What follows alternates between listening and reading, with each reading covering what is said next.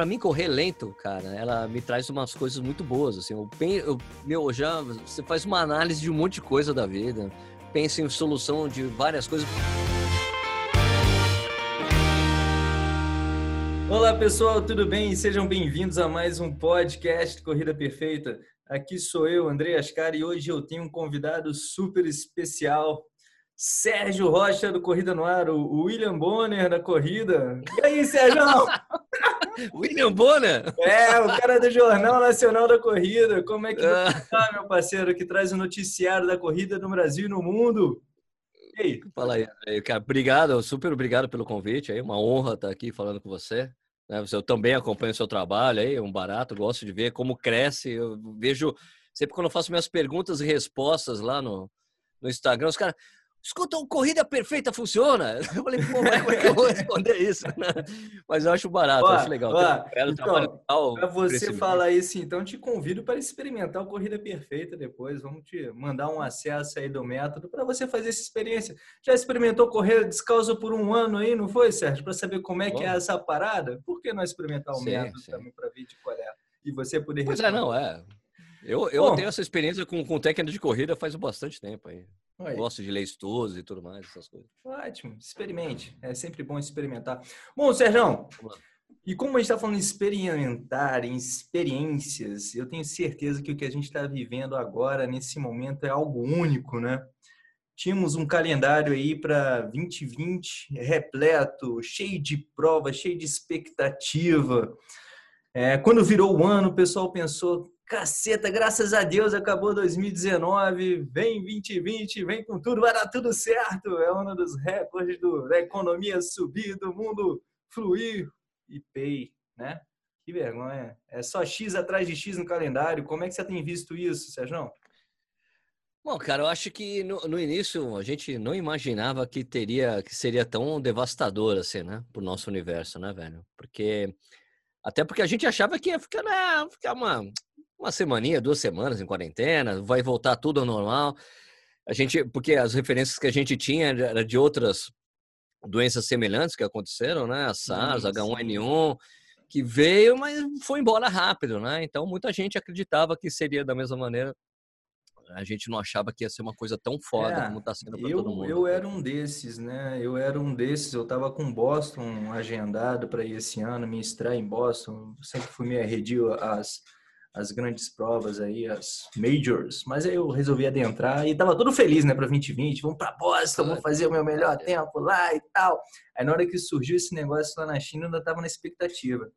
Aí eu tava, não, não vai dar, não vai chegar lá, não, não vai dar ruim, não. Aí na hora que o que o Tedros falou lá que era na pandemia, eu falei, lascou. E agora? Deixa eu pegar meu dinheiro de volta aqui, cancelar esse negócio. E o dólar começou a subir, eu falei, não, não vai dar para ir lá não, que além de tudo é uma viagem cara. Aí eu cancelei tanto Boston, aí depois já tinha na sequência o Ironman de Florianópolis, aí eu fui vendo e fui, a gente foi vendo, né, estudando, conhecendo a, a gravidade da situação.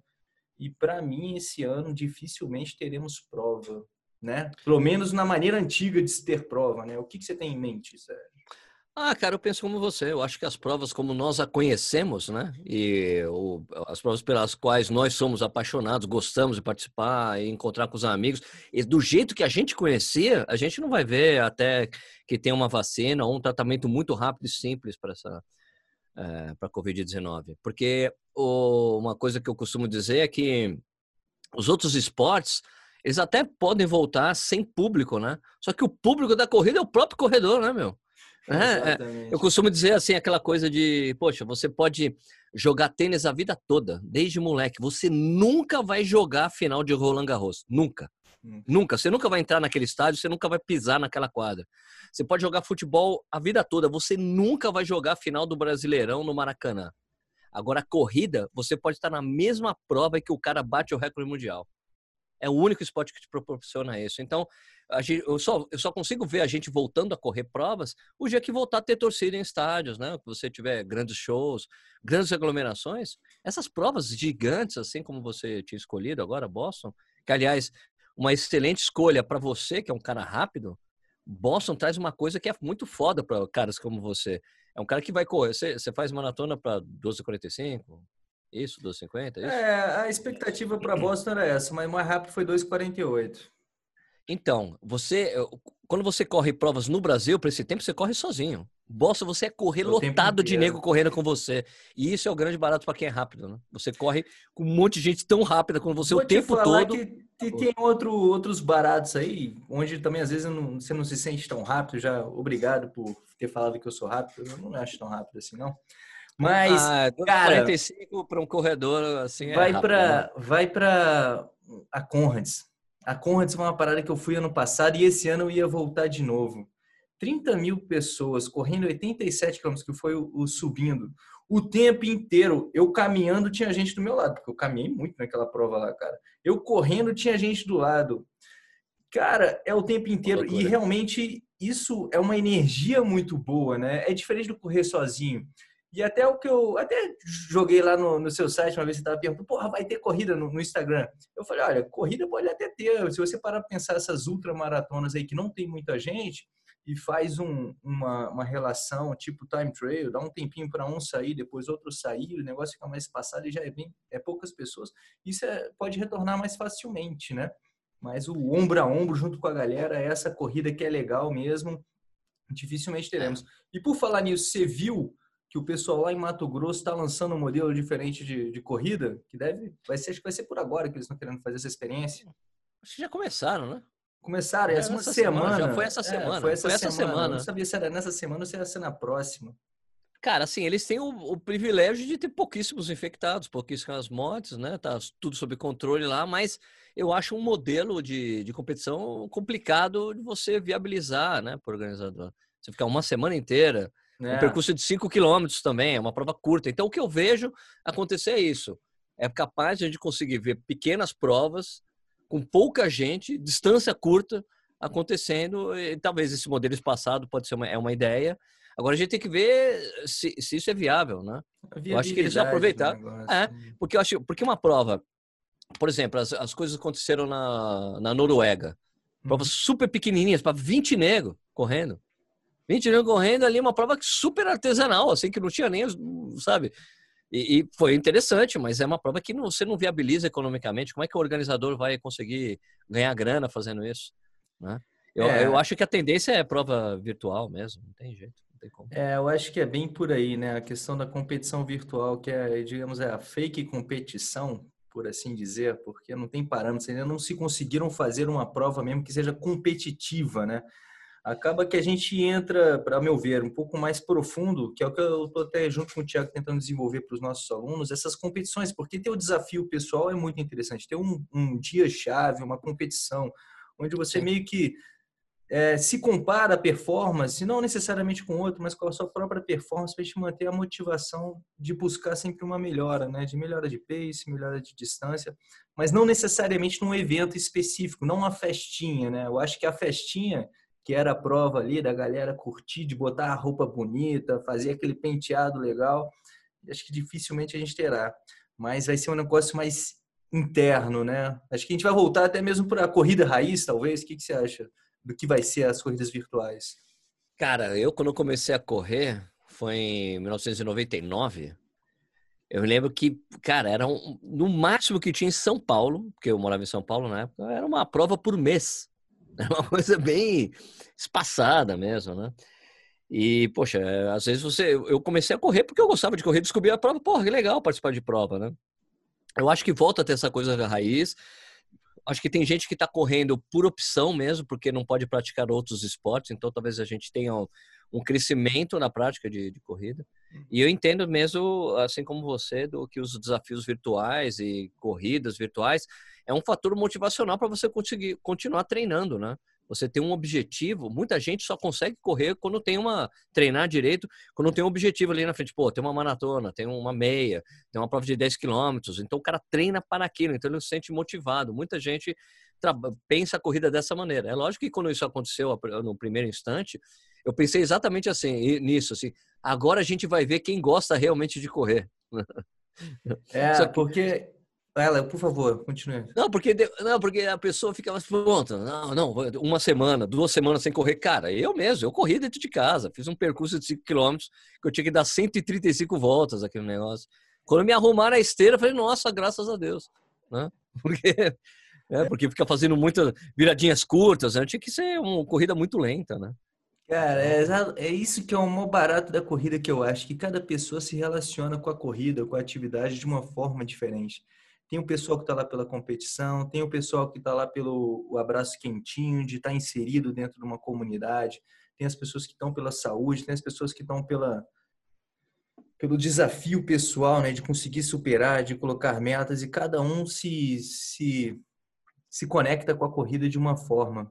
Então você querer uma corrida, como muitas vezes as pessoas colocam a mesma corrida para todo mundo, cada um enxerga a corrida de uma forma, não tem como você querer que olha, esse que é o jeito certo de correr, é assim que você tem que lidar com a corrida. E eu acho que o maior barato é a gente conseguir entender isso.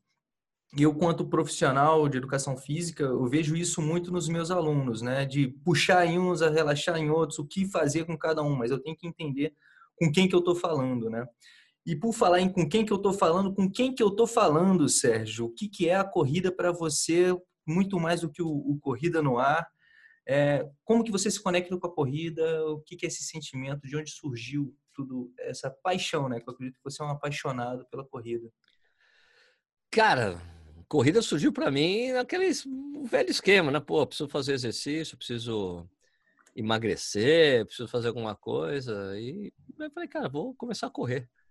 Mas aí foi uma coisa que eu estava na uma academia, as minhas várias tentativas de começar a frequentar academia, isso acontece bastante. Você começa, para. Começa, para. Começa, para. Daí eu comecei uma academia e daí era em um andar tinha era isso era na zona sul de São Paulo em um andar os equipamentos de musculação e tinha um andar superior que tinha as bicicletas ergométricas e tinham duas esteiras e eram esteiras bem simples aliás e daí tinha um cara eu, toda vez que eu ia na, na, na bicicleta ergométrica para fazer o aquecimento sempre tinha um cara correndo lá cara e daí e o cara, o cara era, o cara era meio gordinho até, mas o cara corria direitinho ali nesse. Eu cheguei pro cara um dia e falei: "Escuta, como é que você fez para conseguir correr assim, hein?" Ele: "Ah, eu comecei correndo um minuto, andava um minuto. Daí, conforme foi passando o tempo, fui aumentando o tempo ali de corrida, até que eu consegui correr 30 minutos sem parar. Eu falei: "Porra, vou tentar fazer isso também." Daí comecei a fazer esse esquema. E quando você fez esses 30, Sérgio, virou uma chave em você? Como é que foi essa sensação para você? Você falou, caraca, eu consigo, sei lá, o que que foi? Rolou uma epifania dessa Cara, primeira eu vou marca? Dizer você, eu vou dizer para você que as conquistas na esteira não, não, não, não teve uma coisa, não foi uma coisa fundamental para mim. Acho que o fundamental mesmo foi o dia que eu corri a primeira vez na rua nessa fase, né, de tá uhum. estar mais velho. Eu tinha, eu quando eu era moleque, lá com 14, 13, 14 anos, eu fiz taekwondo e a gente corria na rua, aquela coisa de correr com kimono, né? Era legal, tal, mas eu nunca tinha corrido mais do que 30 minutos na minha vida, que eu me lembre. Uhum. Então daí eu fui lá, daí eu me lembro que a, a revista que eu trabalhava na época é, era a época da paridade do dólar, né? É, então 94 ali, 90 não, não, isso era 90, era dois, era quase, não, não era mais, não era pareado, não era pareado, mas era, assim, era, era muito baixo. Não, não era o RV. Então isso, era, isso aí é em 90, isso foi em 99. Sim. Então daí você tava muito, tava muito barato o dólar. E, e a revista que eu, que eu trabalhava, ela, ela, ela é impressa no Chile, cara. Porque imprimir no Chile, mesmo enviando alguém para acompanhar a impressão, era mais barato do que imprimir no Brasil, só para você ter uma ideia. E a, e a qualidade da impressão era melhor. Então, é, às vezes, eu, eu, me lembro que um dia eu falei, pá, eu queria levar os fotolitos, essa época de fotolito, tal, uma coisa meio complexa para eu explicar agora o que é. Mas eu fui levar os fotolitos para a gráfica e eu tinha que ficar lá alguns dias em, no, em Santiago do Chile para levar a, algumas edições ou algumas edições da revista, que às vezes os caras imprimiam, eu levava uns 10 exemplares para o Brasil. E nessa época eu já tinha começado, já estava correndo a tal das meia hora na uhum. esteira. E daí eu falei, cara, eu vou, vou correr na rua. Porque, cara, não era uma coisa muito comum ainda. Tomou coragem. Não era muito comum. E eu falei, cara, vou correr, vou aproveitar que eu tô aqui, ninguém vai me ver. Né? eu correndo, né? E eu fui correr na rua e eu me lembro muito, é, é muito marcante isso para mim, porque eu me lembro muito do dia seguinte. porque eu estava totalmente quebrado. E foi quando eu descobri que realmente a, a esteira é diferente do, do, que você correr na rua. Né? O estímulo muscular era completamente diferente. Fiquei todo quebrado. Falei, caramba, meu, é melhor eu correr na rua do que correr na esteira, porque parece que dá mais efeito. Daí eu nunca mais parei, velho. E o cara, o dono da editora que eu trabalhava, o Luiz Felipe Dávila, uhum. ele, ele soube que eu tava correndo. Ele, ô Sadinho, pô, você tem que fazer um treinamento aí, não sei o que lá, porque ele já tinha corrido duas vezes a maratona de Nova York. Esse o, o dono da editora. Era outro patamar. E, pois é, ele falou: não, você tem que fazer isso, você tem que entrar na maratona de São Paulo para fazer um longo de 30 quilômetros. Ele já, ele já foi dando umas viajadas assim, mas foi o meu primeiro grande incentivador de Pô, correr. Que legal, que né? legal. E daí nunca mais parei, velho, entendeu? E é, agora a corrida para mim que você perguntou, cara, pô, ela é completamente inserida na minha vida desde que, desde que isso começou. Né? Agora ainda com, com o canal, que eu faço tudo que eu faço, tudo que eu faço aqui é eu gosto de fazer, tudo relacionado ao canal. Eu gosto de correr, eu gosto de falar sobre corrida, eu gosto de filmar os vídeos falando sobre corrida, eu edito, eu faço tudo, né? Eu faço dizem, tudo no canal. Dizem que o segredo de um, de um bom negócio, né, do sucesso é você fazer é você fazer de graça o que você fazia de graça, né, o seu trabalho, né? É você faria, pô, eu gosto de fazer isso, não é porque eu ganho dinheiro com isso, eu faria de graça o que eu estou fazendo, é o amor envolvido, né? E a partir do momento que você bota essa energia aí no que você faz, tendo prazer, primeiro que o trabalho não é mais um trabalho, é um prazer, né? E no final das Exato. contas, tudo dá certo quando a gente faz com amor, né? Com dedicação e com esse prazer. E só cresce, né, Sérgio? Só cresce.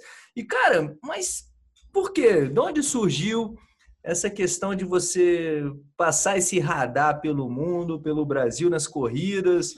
Querer saber do, do X e do Y ali da prova, o que está acontecendo, a marcação da prova e trazer essa notícia para a galera. É porque você é um cara curioso sobre essa situação e essa paixão te despertou na corrida e você viu, pô, tá faltando esse tipo de informação aqui. Foi mais ou menos por aí? Bom, André, pô, eu sou jornalista, né? Então, para mim, essa coisa de ter a curiosidade, de ir atrás das coisas, é uma coisa muito natural para mim, né? De buscar isso. Né? Já era uma e... paixão. É, eu trabalhei na revista Contra Relógio seis anos, né? Então a minha escola de jornalismo de corrida vem da Contra Relógio, de contestar coisas, de ter sempre mais a, a, a de estar tá mais na defesa Mas do a Contra Relógio veio antes da de você começar a correr? Antes do fotolito depois, ou veio depois? depois. Então, mas depois. aí, ó. Que as então, coisas vão se encaixando, assim, né? Assim, assim, então fui trabalhar, eu fiquei correndo um, um bom tempo, tal. E daí, quando eu corri, eu, eu acompanhava, eu, eu lia contra relógio, eu comprava a revista. E daí eu me lembro que eu estava lesionado, eu tinha me lesionado, uma lesão que eu tive lá.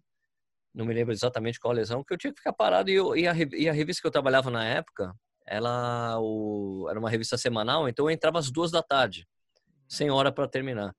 Então eu ficava com a manhã livre, né? Então eu sempre treinava de manhã. E daí, quando eu tava lesionado, tava sem fazer nada de manhã, eu falei, cara, cara quer saber uma coisa? Vou fazer um projeto gráfico para a revista Contra Relógio e vou mandar pro cara lá, né? Aí mandei, fiz, despretensiosamente mandei, falei, olha, Pô, eu beleza. gosto da revista. Falei, eu gosto da revista, mas eu acho que. é, eu acho que ela não é, é. Eu acho que ela não é tão bonitinha, ela não, não tem no, na diagramação dela, não tem a paixão do texto tal. Eu fiz um projeto aqui, da revista. Se você gostar, vamos conversar, né? Uhum. E daí mandei um e-mail pro cara, né, pro Tomás. Aí ele respondeu assim: Eu gostei, vamos conversar? ah, que ótimo, que ótimo. E daí eu, daí eu entrei na revista. Daí foi quando eu consegui juntar as duas coisas que eu gostava, né? O meu trabalho com a revista. E, cara, acredite, André, há oito anos atrás, eu fazia um podcast da revista Contra Relógio. Tinham 8 mil pessoas escutando por semana. E o Tomás falou pra gente parar de fazer. Que não dava certo, né? Você estava à frente do não, seu ele, tempo. Ele achava, não, é que ele achava que tava. Isso é, essa história é divertida, porque ele achava conte que estava roubando. Ele falou, ele achou que tava que o que o podcast estava roubando o público da revista. Mas foi, mas foi quando ele parou de mandou parar de fazer o podcast que eu fazia com o André Savazone, que ainda está na, na Relógio. Foi ele quando ele mandou parar de fazer, foi por isso que eu criei o canal. É o Corrida no Ar, que na verdade é o linha do contra relógio no ar. É. Falei, ah, vou tentar fazer o que eu fazia lá. Eu, eu costumo dizer que eu não tinha a menor ideia do que eu estava fazendo quando eu fui para o YouTube. Eu não tinha um plano, nada, nada. Eu falei, ah, vou começar a fazer lá no YouTube. Se der certo, beleza. Eu não sabia o que eu estava fazendo. Acabei encontrando o caminho, pô, legal, melhor ainda. Então, essas coisas de falar sobre você perguntou, de, de dar notícia, de falar do que está acontecendo, para mim, eu já tentei três vezes, já tinha tentado duas vezes no canal fazer a parte noticiosa uhum. e não dava muito certo. Mas aí a última vez eu falei, cara, vou fazer de novo porque eu quero, né? Daí deu super certo e virou uma, e o, o Corrida na News é meio que uma referência aí pra galera. Tem uns atletas de elite que eu conheço, eu, sou, eu conheço muita gente, né, do, do, do universo corrida, os caras, ô Sérgio, eu gosto do seu canal, mas eu só vejo Corrida na News. só parte de notícias. Tudo bem, você tá assistindo, tá valendo. galera não curte muito você tocando um rock, não. Que outra paixão, né, Sérgio, você tem? É na música? Ah, cara, é que eu, é, eu sou. É que, na verdade, eu era para ter sido músico mesmo, né? Eu estudei em conservatório. É verdade. Eu estudei em conservatório quando era moleque. É, eu toco violão desde os 5 anos de idade. Estudei em conservatório. Pô, legal, legal. E daí essa coisa de colocar as músicas no Corrida, no, no, principalmente no Corrida na News, é, foi um jeito de eu usar isso que eu tenho de alguma forma e me divertir, porque eu adoro fazer isso também. E daí depois eu só dei uma sofisticada. Agora comprei uma interface de áudio, então eu edito, faço, edito umas músicas, eu gravo tudo bonitinho, programa bateria. Só encaixando o que gosta de fazer, né, Sérgio? Então não tem como falar que a vida tá ruim, né? A vida tá boa. Tá legal, tá legal. Tá legal, mantendo, só passando o desafio. E por falar desses altos e baixos que a gente passa na vida, me conta um pouco dos seus. Já foram quantas lesões que você teve ao longo da sua carreira, Sérgio? Cara, antes de antes de começar a correr descalço, que eu já tive essa prática, antes de começar a correr descalço, eu tive algumas alguma, eu tive um, um menu legal, eu tive síndrome da bandeira tibial, eu tive é, síndrome do piriforme, eu tive bursite na pata de ganso. Acho que é basicamente isso. Eu nunca tive facete plantar, por exemplo. É, essas foram as lesões. Essas foram as lesões que eu tive diagnosticadas mesmo. Fora as e dores a última parava de fazer, parava ah, não é. É o que eu faço, o que eu faço hoje assim, é, é coisa de corredor, vai, de experiente entre aspas, vai. Dá uma dor esquisita, eu pô, parei. Amanhã eu continuo, amanhã eu pulo um dia, pulo outro, ah, beleza, sumiu. Muitas das coisas é, acabei de, que apareceram nesses últimos tempos, acabei solucionando parando de correr mesmo. Né. Porque como eu solucionei, como solucionei a questão da técnica de corrida quando eu comecei a correr descalço, uhum. então é dificilmente Foi quanto tempo correndo comigo. descalço, Sérgio? De onde surgiu essa sua ideia de correr descalço? Você experimentou essa essa melhor percepção do corpo? Que eu também sugiro às pessoas que corram descalço para perceber melhor o corpo, né? Que corrida é percepção. Como é que foi essa experiência para você? Cara, eu tinha, eu estava treinando para maratona de, de Punta del Leste e eu tava treinando muito bem, velho. Tava super bem. Daí começou, comecei a ter as dores assim no meio do piriforme, um choque, né? Um choque no glúteo, assim. Eu falei, cara, e meu, eu tava e, e sabe, né? Corredor por natureza é teimoso, né? Ah, não é que vai parar. É, porque sentir dor é normal, né? Sentir dor é normal. Só que eu sabia que era alguma coisa errada. Eu sabia que estava errado, porque bati o calcanhar no chão, choque no glúteo. Bati o calcanhar, choque no glúteo, isso no esquerdo. Depois foi um pouco me ligando pro direito, só que eu estava treinando muito bem. Eu falei, não, vou, vou fazer o seguinte, eu vou treinar, vou fazer a maratona e, e depois eu vejo o que, que é isso aí. Fui para a maratona, eu estava bem, passei, passei a metade, acho que eu passei a, me, a meia, eu passei para, acho que passei para 1,42 então, legal, queria fazer abaixo de 13,30 mesmo. Uhum. É, só que daí a dor que eu estava sentindo começou a ficar pior na, na prova. Né? Na prova mesmo. Então, eu acabei quebrando, comecei a andar e correr, mesmo assim, eu acho que, se não me engano, eu acabei terminando com 13,42, assim, mesmo com essa situação. Foi algo próximo daí, do que você almejava. É, não, não, né? Foi um split positivo feio, né? Eu ah, fiz 1,42. só na maratona de quebra, tá, tá dentro tá ali bom, da né? área, pô. Tá bom, tá bom. E daí eu voltei, voltei a, voltei pro Brasil e falei, cara, vou dar um tempo para ver se essa coisa aí que tava dando esse choque aí some, né? Uhum. Então deu um tempo de um mês. E daí, cara, nada. Nada de ir embora. Nada de melhorar, assim. Daí, puta, daí fazer aqueles, aqueles alongamentos, né, para piriforme e tal. E, cara, aí não sumia a dor. Daí me deu um, me deu um, um, um insight, assim. Falei, cara, eu tenho um Nike Free antigo, das antigas, bem, do, dos primeiros. aquele tênis não é como se eu estivesse correndo descalço. Então, se eu correr com aquele tênis, ele vai mudar um pouco a minha técnica. Talvez eu não tenha essa dor não apareça. Cara, e você já tinha buscado alguma coisa sobre mudança de não. técnica, dor, lesão? Foi algum insight próprio, assim, que, pô, isso aí não pode tive. ser o meu movimento que tá causando? Não tive, mas quando eu corri com o tênis e fui lá, tipo, eu falei, bom, vou colocar o Nike Free no pé e correr. Cara, eu coloquei no pé, comecei a correr, não senti dor, corri 10 km. Falei, cara, tem alguma coisa aí. Tem alguma coisa aí. Fera. Daí eu comprei o livro, daí eu, daí eu baixei, o que que eu fazia? Eu trabalhava na conta relógio, eu baixei o audiobook do, do, do Nascidos para Correr e fui escutando o livro no, no caminho Durante que eu tava, porque eu trabalhava em São Paulo. Não, eu trabalhava em São Paulo, né? Em Jundiaí fica Sim. cerca de uma hora, 40 minutos. Então eu ia escutando na ida na volta. E eu falei, cara, tem alguma coisa mesmo. Daí o que, que eu fiz? Eu comprei, encomendei o Five Fingers.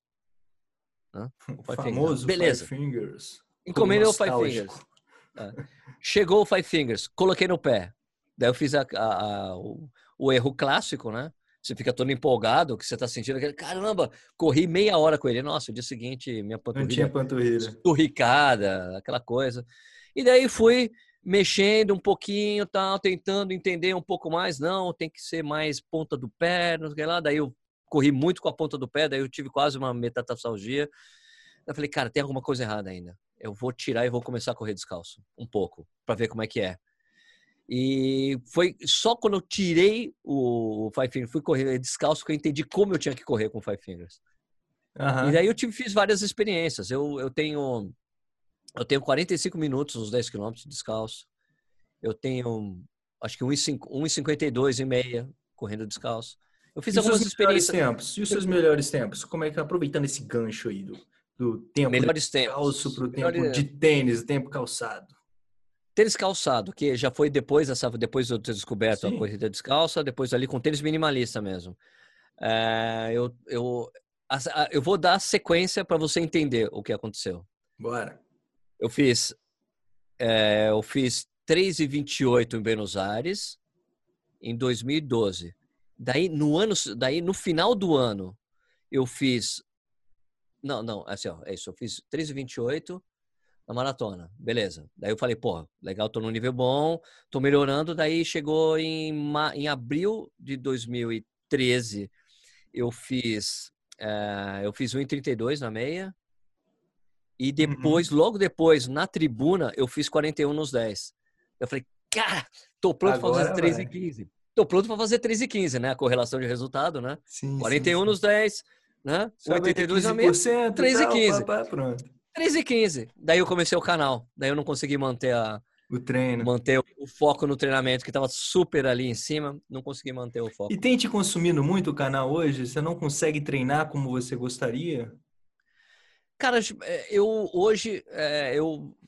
É que como eu faço tudo sozinho, André, teve, um eu, demorou muito tempo, demorou muito tempo para eu conseguir estabelecer uma rotina em que eu pudesse priorizar o meu treino. Então, quando, quando eu consegui fazer isso, que foi no início do ano passado, eu consegui voltar a treinar direito, porque eu consegui, é porque o que estava faltando era eu colocar assim, ó, a minha manhã, o meu esquema de manhã é acordar, levar meu filho para a escola e treinar. Vou uhum. cuidar disso, treino e depois vou para academia, fazer agachamento, fazer. Uhum. Eu só faço uhum. academia com peso livre, né? Vou fazer agachamento, fazer agachamento com barra, fazer terra. É isso, eu vou fazer só isso. Porque se eu não porque se eu chego em casa e ligo o computador, fudeu, não vou fazer nada. Então, quando eu consegui Consome, fazer isso, né, eu, quando eu consegui fazer isso, de voltar a treinar de manhã, falei, me obrigar, falei, cara, não é para fazer nada. Se você vai fazer é pegar o celular e responder os negócios, não você entra na frente do computador. Daí eu consegui voltar a treinar direito. Então daí Pô, que legal. E aí, vai buscar bater os 10 nos 40, os 21 sub 1,30, a maratona Olha, esse no plano, O plano era esse todo para 2020, mas não deu, entendeu? A, a pandemia, pandemia danada aí. A culpa da pandemia. Não, eu estava comecei, eu tava melhorando, Andrei. É, por exemplo, é, no ano passado, a meia de Buenos Aires, só para você ter uma ideia, em Buenos Aires, é, pô, desde do primeiro, desde o do 1,32 que eu tinha feito lá em 2013, eu nunca mais tinha baixado de 1,40. Nunca mais. E daí no ano passado, em Buenos Aires já fiz o 1,37. Falei, puta, beleza, Quebrou. tô encaixando de novo. Tamo no tô caminho. Vou, Tô no caminho. Aí beleza, só que daí eu perdi, daí eu não consegui voltar a fazer os treinamentos direito. Daí fui, daí não deu certo Berlim. E não sei o que. Daí eu falei, não, agora é porque o ano passado eu fiz uma coisa interessante. Estava treinando com o Marcos Paulo. Diga lá. E e daí eu, assim, ele passava o treino. Eu sou da escola, essa, esses melhores tempos que eu tive foi tudo na época do Vanderlei de Oliveira, né? Que é um uhum. treinador aqui de São Paulo que treinei com ele seis anos. É, os meus melhores tempos foram com ele. E eu gosto muito da escola de treinamento dele, que é a escola portuguesa. Então, a escola portuguesa é muita rodagem, né? E, eu sou, e, e daí eu chegava pro Marcos Paulo, falei, no ano passado, quando eu falei, meu, vou fazer agora isso direitinho. Ele, ó, então passou a planilha, passava a planilha com quatro treinos, né? Uhum. Tipo, é, dois treinos de intensidade, uma rodagem e o longo, né? Daí eu cheguei assim, falei para ele, Marcão, seguinte, tá ó, esses, pouco não? Esses dois dias aí que você tá falando para fazer, off, eu vou rodar. Eu vou rodar porque eu preciso rodar e porque senão não vai dar certo. Eu tô querendo, eu tô muito afim de voltar a fazer tempo, então eu vou rodar. Ele, não, não roda, não roda. Eu falei, cara, não, mas fica tranquilo, eu vou rodar bem lento. Fica tranquilo. Daí o que comecei a fazer? Nesses dois dias que ele falava para não fazer nada, vamos fazer uma rodagem de 16 quilômetros a 6h30. 6h30, uhum. num, percurso, num percurso bem difícil que tem aqui que eu faço, perto de casa, que não estou conseguindo mais fazer, porque eu tenho um parque que é fechado, mas é do cacete, porque é desses 16 quilômetros, 8 quilômetros é grama e terra. Uhum. Então, perfeito, né? Tem um estímulo melhor ainda, dá mais força e tudo mais, né? E daí eu fazia isso, eu me matava nos treinos de, de tiro e as rodagens eu fazia super lenta. E, cara, funcionou assim de um jeito tão divertido, porque ele fala, os caras, porra, Sérgio, mas você não tá fazendo umas rodagens às 6h20, 6h30? Como é que você conseguiu ir lá na prova e fazer 4h37 de ritmo? Eu falei, ah, cara, eu sabia que eu ia fazer porque os no treinos de, de pista estavam indo muito bem. É, no dia de fazer Isso, forte, porque... tem que fazer força. É. Essa é a nem, do treinamento. Nem o, Marco, nem o Marcos Paulo acreditava que eu ia fazer esse tempo. Eu falei pra ele, ele falou, não, eu vou te mandar aqui, ó, baseado nos seus treinos de pista, você vai fazer 1,42. Eu, Marcama nem fudendo, eu sei que eu vou fazer abaixo de 40. Eu sabia que ia sair. A gente uhum. sabe, né? Quem se conhece, vai sair abaixo de 40. Quando eu saí na prova, passei o primeiro quilômetro na placa. Eu só olho a placa, eu rolo o relógio na placa, né? Uhum. Eu sou das antigas, não fico baseando no GPS, né? Passei na placa de um quilômetro, 4,45. Já saiu abaixo de 40. Fechou. é, foi só melhorando, cara. Mas foi divertidíssimo a prova, cara. Que o melhor é eu me lembro... também, né, Sérgio? Que é você, é o caminho, né, que você está levando. Porque se houvessem outras maneiras de você fazer, que existem outros tipos de treinamento para atingir o, o, mesmo tempo, existe. Mas claro, você tem que ter prazer no caminho, você tem que ter a satisfação de estar tá fazendo a coisa certa, porque a prova é um dia só, o treinamento são vários meses, então você tem que estar tá inserido, né, nesse, nessa rotina. Você tem que estar tá gostando do que está realizando e convencido, né, de que o que você está fazendo é o certo, porque tem muita gente que treina achando ruim, né? Treina com ah, desgosto. Né? Vou dizer uma coisa divertida dessa prova, que foi assim, deu tudo errado nela para eu chegar na prova. Eu cheguei para a largada faltando 10 minutos, André. Eu sei como é que é isso. 10 minutos. 10 minutos, assim, desesperado. Caralho, onde é que é a porra do guarda-volume? Ah, e daí fui, consegui, coloquei, coloquei o tênis, tava tudo certinho e tal. Eu falei, puta, entrei no curral, entrei no curral, tava faltando uns dois minutos para largar, cara. E daí chegou um cara do meu lado, um argentino. Ei, Sérgio Rocha, tudo bem? Fiquei conversando com o cara, daí veio a bandeira da Argentina aí, nós só pum, largou. Falei, caralho, não deu nem tempo de fazer nada. A minha sorte é que eu tinha pego uma bicicleta dessas do Itaú, porque tem Já lá. foi aquecendo. Eu fui de bicicleta para largada. Então aquele foi o aquecimento e o nervosismo, né? Do ah! para chegar para a prova e deu tudo certo. Não, te falar uma coisa, cara, que esse teu deu tudo errado a minha rotina, sabia, cara? Uma das coisas que eu faço é sempre é chegar no estouro do, do, do, do, apito lá do negócio, que é algo que eu tenho que melhorar, que eu sei que é fundamental aquecer, mas eu não sei o que, que acontece na minha casa, que eu me enrolo nas pernas, tenho que ir no banheiro quatro vezes, que eu sempre chego lá. Para você ter uma noção, para você ver como que esse ano tá tão estranho, é brincadeira, né? Por conta da minha largada.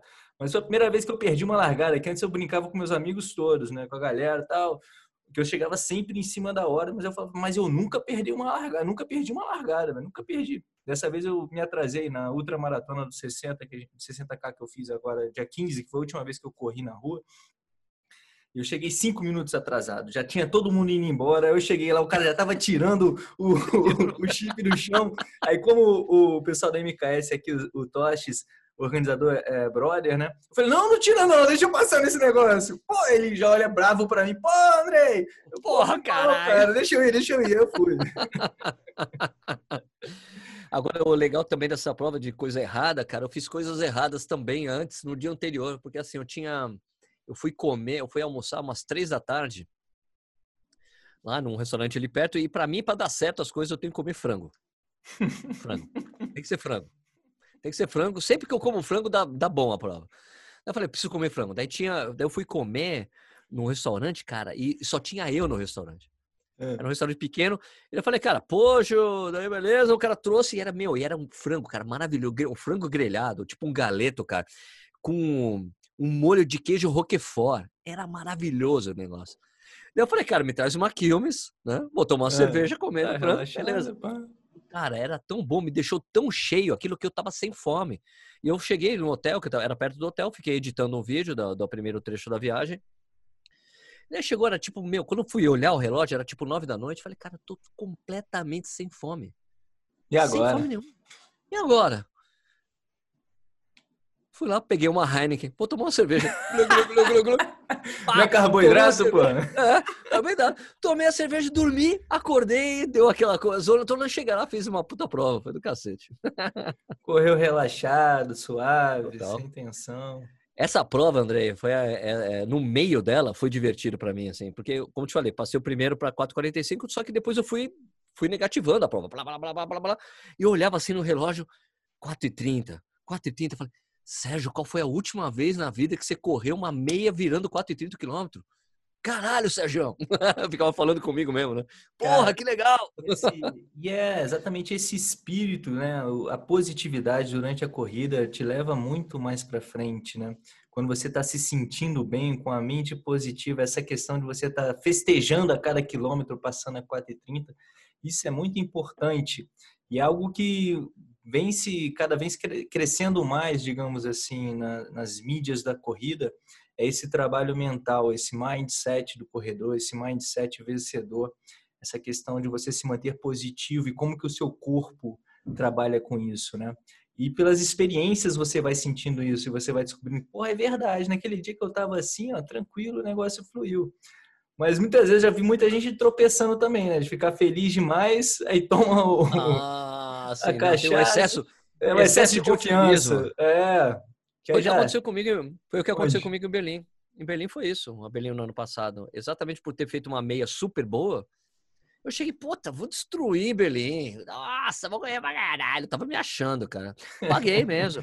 Porque eu, eu tive eu tive um problema né, de, de não poder, não enxergar, de não ler a prova. Uhum. Entendeu? Largou o primeiro quilômetro em Berlim, eu tava, eu passei, li o primeiro quilômetro, cinco por um, falei, Cara, Sérgio, 5 para 1 você tá fazendo força. Pô, é era pra estar tá fácil isso. Era pra fazer. Não, mas vamos aí. Esse vamos aí foi o que ferrou. Eu falei, puta, olha, tipo ali do. Cara, for... segura. Segura que hoje não é o dia. Vamos de boa, vamos esperar esse dia aparecer pra frente, porque às vezes acontece. Você não. segura um pouquinho e esse dia vem ali na frente. Mas para hum. mim, eu estraguei. Aquela força, força ressurge, né? É. Às vezes você precisava de um aquecimento um pouco maior para começar a é. entrar no, colocar nos trilhos o trem aí. E dentro disso, Sérgio, você falou uma coisa que também é muito importante para corredores, para os atletas, que é o autoconhecimento, né? É você saber lidar com a prova, o manuseio, a sua percepção subjetiva de esforço. Que existem inúmeros é, gadgets por aí, é o pace, é a potência, é a frequência cardíaca, mas nada pode fugir da sua percepção de esforço, principalmente em dia de prova. Perfeito. E o que a gente transforma sobre percepção de esforço? Eu sou um cara que, porra, eu tenho todas as tecnologias na mão ali para todas não, né? Porque eu não fico mensurando também o, o lactato ali no meu treino para ver como é que tá. Pelo amor de Deus, não, né? Não, não, não. daqui a pouco os caras vão, daqui a pouco os caras vão fazer um reloginho que vai ficar espetando você, tim, tim, para puxar, né? É, aí você pode ter certeza que eu vou comprar. é tortura. Opa! Uai, já tem o, o, fone, o headphone fica dando choque, né? Eletroestimulação no cérebro, né? Ah, o tem ralo. isso, né? é, é doideira essa porra aí. É, não tem muita comprovação ainda, mas tem muita história. Se você acreditar na história, tá valendo, né? Porque o é. placebo é um negócio fantástico pra gente. É a fé, né? Você tem é que ter fé. fé. Né? 30% é fé, você pode ter certeza. E dentro disso, Sérgio, eu queria te perguntar como é que você utiliza os seus dados, né? Como é que você dá uma olhada nos dados e fica nessa da rodagem, por exemplo. Você falou de rodagem lá, pô, mas eu sempre botava lá 16 na terra, no, no na grama, um negócio mais solto. Você se liga né, nesses cálculos de, pô, rodei na semana ali 100 quilômetros, rodei 40 com esse tênis, 50 com, com aquele tênis lá. É a frequência cardíaca, estou acordando com a frequência cardíaca de tanto, estou indo dormir com tanto, meu corpo está respondendo. Como é que você é com os dados? Como é que você vê esse mercado? Como é que você vê tudo isso à sua volta? Eu sou um cara de humanas. Já resumi, né? Resumi para você. Eu sou um cara de humanas. Eu não consigo, eu não sou nada é, metódico, velho, é, em relação a esse tipo de coisa. O que eu, te, o que eu, o que eu tenho me esforçado hoje é para olhar o que eu já fazia, né? Eu, eu tinha desencanado há muito tempo da frequência cardíaca, porque eu não aguentava mais ficar usando cinto, achava um saco acabei voltando a ter contato com frequência cardíaca com os, os GPS de pulso. Uhum. Né? Então, o que, que, eu, o que, que eu fazia muito? para saber Eu só queria saber depois que eu terminava o treino. Entendeu? Eu não ficava olhando Sim. essa métrica. Né? Eu ficava, tipo, olhava, você estava correndo, virava o quilômetro, ah, beleza, ah, ok, beleza. Eu ia na percepção de esforço mesmo. Eu quero fazer um treino bem leve né? Com essas rodagens aí. E você então, chegava, olhava depois. E você chegava a calcular um treino ou outro por conta desse parâmetro? Você debatia isso com o seu treinador? Nada? Nada, nada. Eu só via se isso estava sendo. Se isso, o que eu via é que quanto mais tempo eu fazia, quanto, quanto as, as, as semanas eu se repetindo, eu fazendo essas rodagens, eu estava vendo que eu estava ficando mais eficiente por estar um pouco, estar ficando um pouco mais rápido com o mesmo batimento, ou ele até o batimento um pouco mais baixo. É, usava isso como referência para mim. Isso é um outro barato, né? Que pode ser bom ou pode ser ruim, porque é mais um incentivo, né? Você, porra, tá evoluindo, o treino tá funcionando, né? Onde que muitas vezes o cara pode olhar, cara, eu não consigo baixar esse platô, eu não consigo sair daqui, a velocidade não vai, não vai. Né? O cara fica percebendo. É porque os treinos, é, os treinos de intensidade ajudam bastante a gente, né? Para ver o potencial que a gente tá, né? Quando você vai é. para Porque eu tenho, eu tenho um privilégio enorme de morar em Jundiaí e aqui tem uma, tem uma pista de atletismo pública, velho. Meu sonho, meu sonho. Eu, é, é, eu, eu, mudei para Jundiaí, eu tenho duas razões para ter mudado para cá, né? Uma, minha mulher é jundiaense, né? Conheci ela aqui. E outra que tem uma pista de atletismo pública. então, bem, cara, os treinos... É, eu, eu me lembro, eh, eu tive a época que eu treinei com o Marcelo Camargo, ele me mandou, uma, mandou a primeira planilha. Ele olhei assim, liguei para ele. Marcelo, você sabe que eu moro em Jundiaí. Você sabe que eu tenho pista de atletismo. Por que diabo você tá me mandando fazer tiro de 500 metros, cara? Isso não existe. É 400, é 400 metros. É, por favor, né? Ele, não, mas é porque o meu metodologia, assim, falei, cara, faz o seguinte, você não tá pedindo fazer 12 de 500? Me dá 16 de 400 que eu faço com o maior prazer. Agora não me bota 500 que é um saco achar onde tá. Eu consigo achar, mas é um saco você saber ali. Entendeu? Pô, mas é tem aqui, marcação, olha, tem um a, marca, a, marcação dos 500 é um saco, velho, achar. E você fica repetindo, parando em cada trecho da pista. Porque o bônus 400 é uma volta completa. Você começa e... Você sei, sei. Começa e termina no mesmo lugar. Tu é um cara de humanas que tem umas certas delicadezas aí, hein, Sérgio? Pô, na pista não! de atletismo, na pista de atletismo eu sou exigente que tem que ser treino de pisteiro, mano. é só lá na, na, na, setinha, só na setinha. Isso. Ou 200 ou 400 mesmo. Cara, não existe lugar melhor para você fazer o famoso teste dos 3 mil metros do que a pista de atletismo, cara.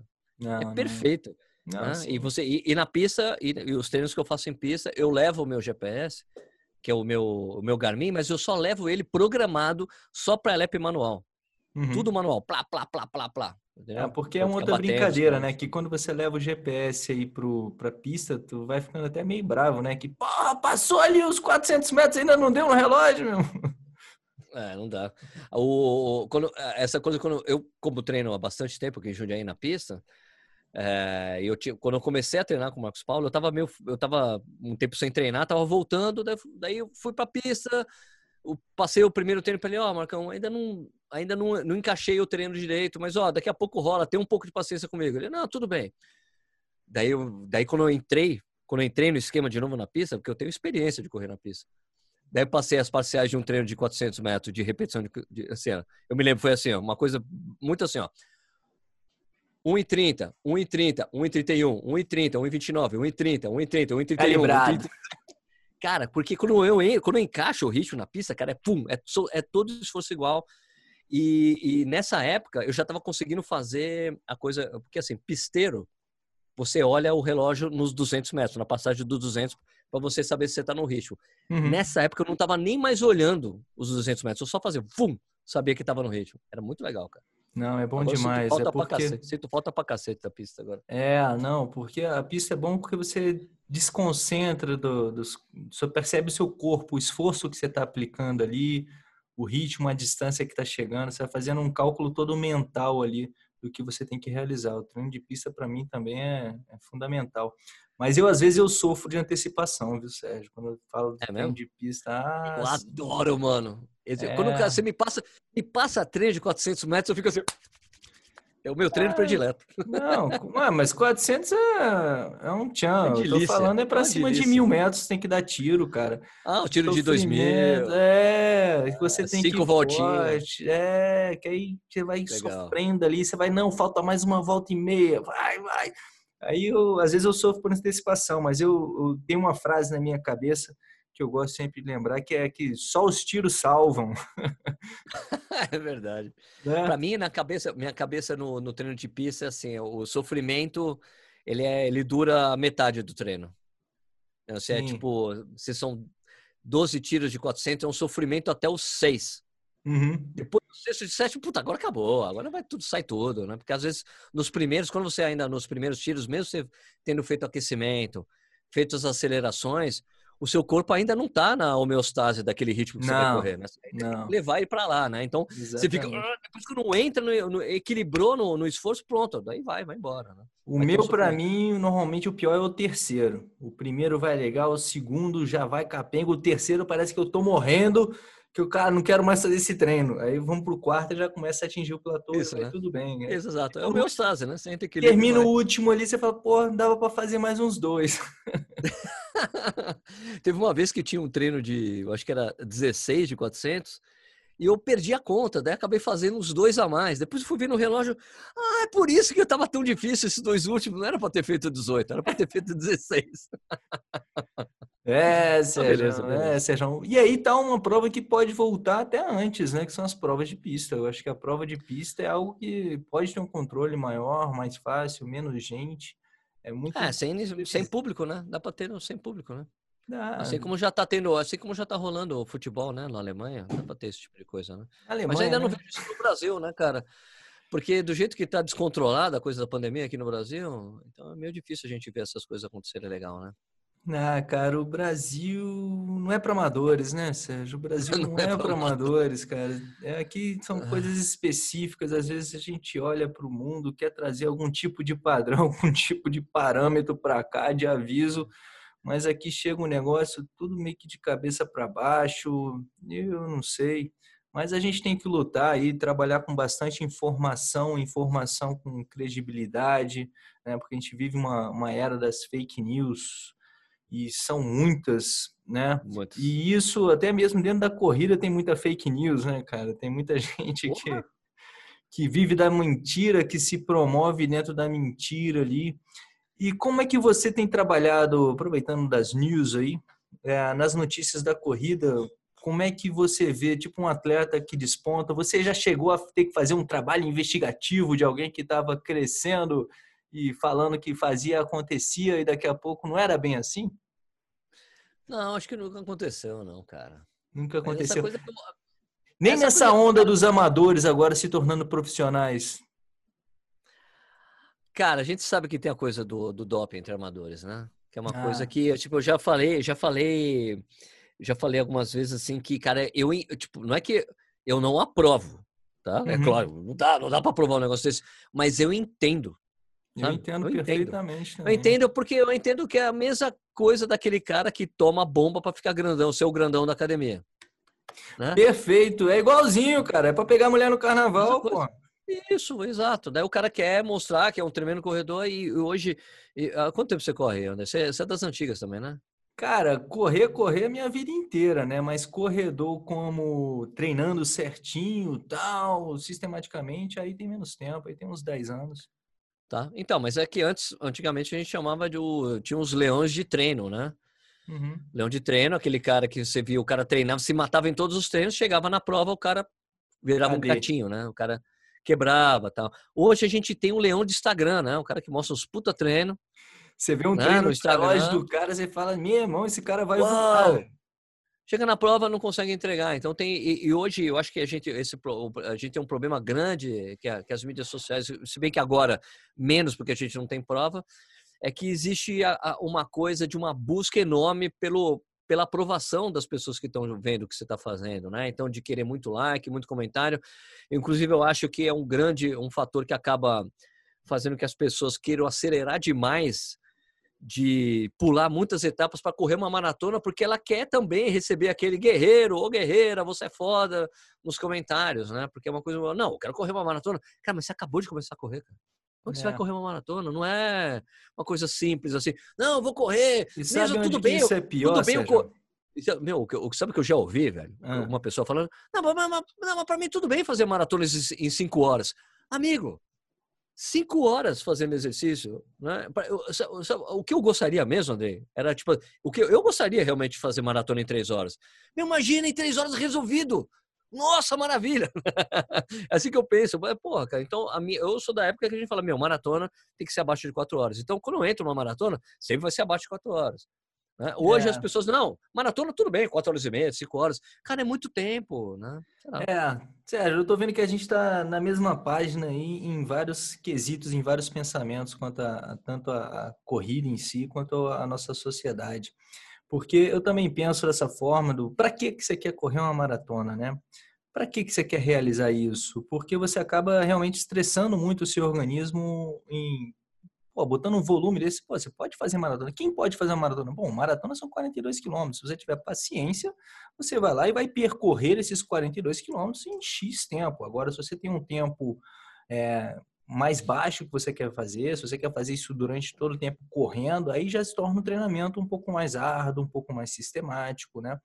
Mas esse número, esse, digamos, esses 42K, né? Esse nome maratonista, tem um campo que é do esporte ainda, que você falou que na corrida é o único esporte que a gente acaba correndo com os campeões, com o recordista. Sim, sim. Mas tem um outro também que é o tal do triatlo. E o triatlo ainda é um Também. pouco pior essa relação na cabeça. Tem uma marcazinha chamada Ironman, né, o M-Dot lá, que é a, é a segunda tatuagem mais feita de marca de empresas no mundo. O cara tatua nele lá, vai lá e bota o M-Dot. E o, O cara, cara tem que faz o 17 meio, o horas. O cara faz o meio e tatua, né? Tem também, tem também. E cada um tem a sua, tem a sua maneira. Hoje em dia, por exemplo, no triatlo as pessoas entram querendo já fazer um Ironman, que aí já é 42 km, 180 de bike, Puta, muito 3,800. pesado, muito pesado. Então, é esse pesado onde que a gente vê que é o ser humano mesmo que muitas vezes está faltando alguma coisa, a gente não está conseguindo parar um pouco para pensar o que que você está fazendo, né? Por que que eu estou me relacionando com aquele esporte? É pelo like, que você falou agora há pouco, né? É pela curtida? O que que é para ser aceito? E eu acho que essa é uma pandemia que eu acho que vale a pena a gente parar para refletir agora. Não sei se você concorda, mas a gente já vivia isso há muito tempo, que é essa questão toda da ansiedade, da- das crises nervosas, né, que a gente vivia, a depressão que tem muito por aí, né? E agora a gente vai passar por um período muito maior, porque simplesmente as pessoas não paravam para pensar realmente o que, que conectava elas com a atividade, com o esporte, por que, que ela faz isso, quem eu sou, né? Uma coisa que eu falo que tem aluno meu que brinca muito, né? É quem eu sou e onde eu quero chegar para eu traçar esse caminho. Agora, se a gente fica só na corrida do rato, você acaba que só se machuca e não encontra o lugar certo que você quer chegar. Como que você vê esse negócio, Sérgio? Você que é o cara da News, o William Bonner da corrida brasileira aí. Cara, esse, esse, isso que você falou, os mineiros falam de oncotô poncovô. Isso. Oncotô poncovô, né? Cara, eu acho que realmente as pessoas devem ter parado para pensar a relação que elas têm com, com o exercício. Acho que vai uma série de coisas vai, vão, vai mudar na sociedade, inclusive até a coisa da, da, da academia. Né? Tem muita gente que viu que é possível, completamente possível fazer exercício em casa, não precisa ir para academia. É, é. Mas essa coisa da sanidade mental, cara, é, que tinha problema, pessoas que tinham problema antes da pandemia, estão com problemas mais graves agora, né? Às vezes está exatamente a coisa do isolamento, não dá poder sair de casa e precisa botar isso para fora. Eu acho que foi uma coisa, por exemplo, que a gente não abordou, mas eu acho que faltou muito do, dos governos, né? Tanto federal como estadual, municipal, uma, uma, um posicionamento claro sobre fazer exercícios, de como é importante para manter a sanidade mental das pessoas o exercício. Tem, é, tipo, não teve um, um por exemplo, ó, vou, vou, dar um exemplo claro de um país vizinho aqui. Uhum. Ontem saiu, ontem foi ordenado na Argentina que eles vão continuar com lockdown até metade, até mais durante mais 15 dias, mas é permitido a prática da corrida em um raio de um, se não me engano, acho que sei lá, uns cinco quarteirões, na sua casa você praticar corrida, praticar corrida. É o único exercício que eles falam, é o único que você pode correr sem máscara. Se você vai caminhar ou andar de bicicleta com máscara, você vai correr, pode tem que pode correr sem máscara. Eu falei, caramba, os caras são nossos vizinhos conseguiram fazer isso. Aqui não teve nenhum pronunciamento oficial. Qual que é a regra?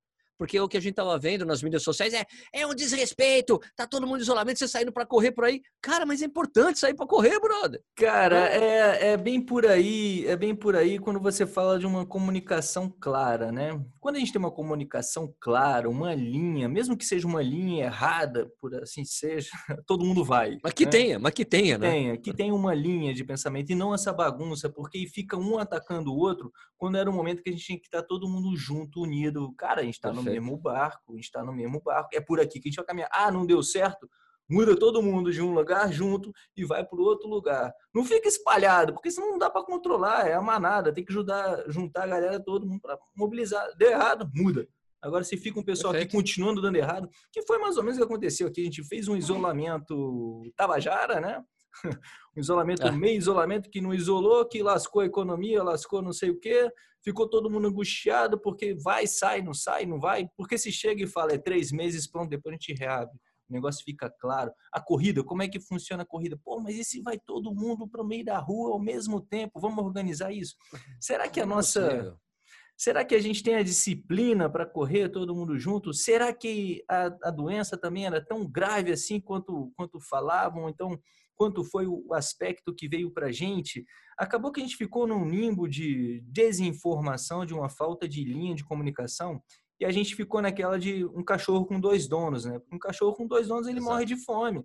Porque o cara acha que está alimentando, o outro não alimentou, e acaba que o povo, que somos nós, estamos morrendo porque falta essa linha de pensamento, né? Eu Perfeito. Eu acho que se tivesse, se tivesse sido feito um isolamento rigoroso, logo no início, a gente estaria reabrindo com segurança agora. Né? Se fosse super rigoroso nisso, era seguro, mas agora a gente está reabrindo com, com a, com, a, pandemia chegando no pico ainda. Nem chegamos no pico aqui no Brasil, né? É, no pior Fica... momento, no pior momento. E, Exato. É. Por exemplo, quanto a essa relação que você até falou, eu, como eu falei para você, eu tô sem correr na rua e desde o dia 15 de de, de março, que foi essa. Nossa, última... você até anotou? Você até anotou o dia que você parou, cara? Eu não, eu não lembro. Pô, foi uma prova de 60 quilômetros que eu fiz, pô. Depois ah, disso eu não ah, corri tá, mais. Tá certo, tá, então ficou fácil, fica fácil levantar. Fácil, toda razão. Tá. Toda razão. Fácil. Aí, cara, depois disso eu não corri, porque eu, eu não sabia muito o que fazer e eu vejo a minha posição. É, eu sei que eu não sou ninguém assim, mas tem muito dedo apontado para mim por aí por conta da grandeza que tem o corrida perfeita, o tamanho que a gente é. Muitas vezes a gente tem que se posicionar e quando a gente acha necessário a gente se posiciona sobre certas informações. Uma delas foi: se você não precisar sair de casa, fique em casa. Você precisa fazer exercício? Toma aqui um, uma gama de exercícios para você fazer em casa, mas fique em casa, porque esse momento exige isso. Só que não tem como pedir para todo mundo ficar em casa durante quatro, cinco meses interruptamente, porque correr faz falta. Eu já estou pirando por não estar correndo, por ter feito o meu isolamento, de olhar para o lado e ver a galera correndo na rua, assim, eu falo, porra, corre, seja, seja saudável. Mas se eu corro na rua, aparece no Strava correndo na rua, Aí vem um monte.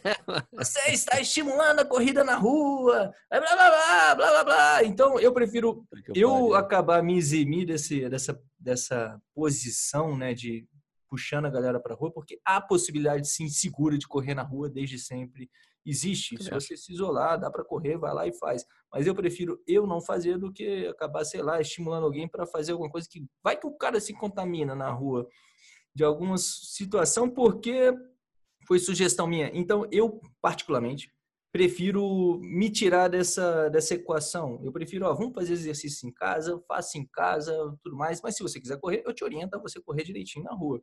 Mas eu prefiro ficar em casa. Como é que foi seu posicionamento quanto a isso? Você falou que está na esteira, estava correndo na rua, ou estava correndo no, no, corredor de casa. Como é que você pensa essa questão?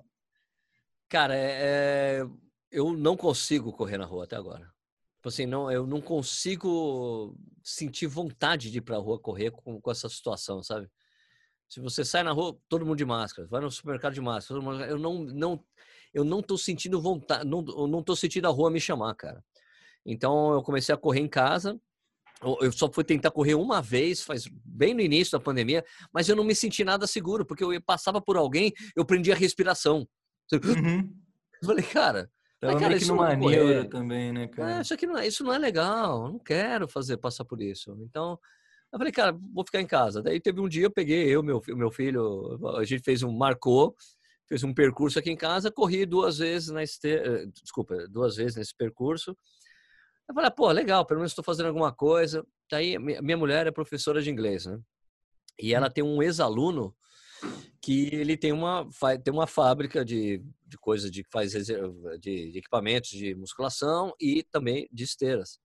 Ela, pô, pô, olha, o Fernando faz esteira, vê se ele não quer fazer alguma coisa, de repente tal. Daí, cara, mandei uma mensagem para ele, Fernandão, eu faço qualquer coisa, cara. Eu é, falo tua esteira, qualquer coisa. Eu não quero, não quero dinheiro, não quero nada. Mas me empresta uma esteira, pelo amor de Deus. Ele, pô, fechado, Sérgio. Daí mandou a esteira para mim. Eu, cara, então eu só tenho corrida na esteira. Já, já cheguei a fazer 95 quilômetros na semana correndo na esteira. Depois, principalmente depois de ter começado a usar o Swift, né? Ah, o Swift, cara, eu, pô, mano, eu tô fazendo dois períodos, cara. Tô treinando dois períodos. É período, dois períodos amador. Corro de manhã 10 quilômetros, à noite corro mais 5. Você curte tô, uma rodagem, né? Você curte uma rodagem, eu né, curto, Eu curto, eu curto. uma rodagem. Eu já, a minha linha já é um pouco diferente. Eu sempre gostei muito de otimizar o meu tempo, né? Eu sempre fui muito objetivo com a corrida, então eu sempre queria otimizar isso, porque eu não sei se é uma questão de dislexia, mas a falta de foco e tudo, de querer fazer tá. tudo ao mesmo tempo.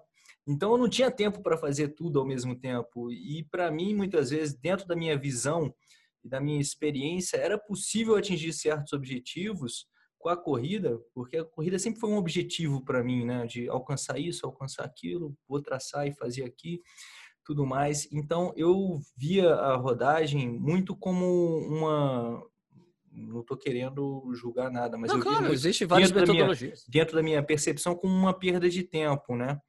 Porque acabava que eu podia estar fazendo outra coisa, podia até estar mesmo descansando, mas eu estou correndo né? Mas a corrida muitas vezes tem esse componente psicológico de você correr, de se sentir bem, de você ficar viciado nesse, nessa questão.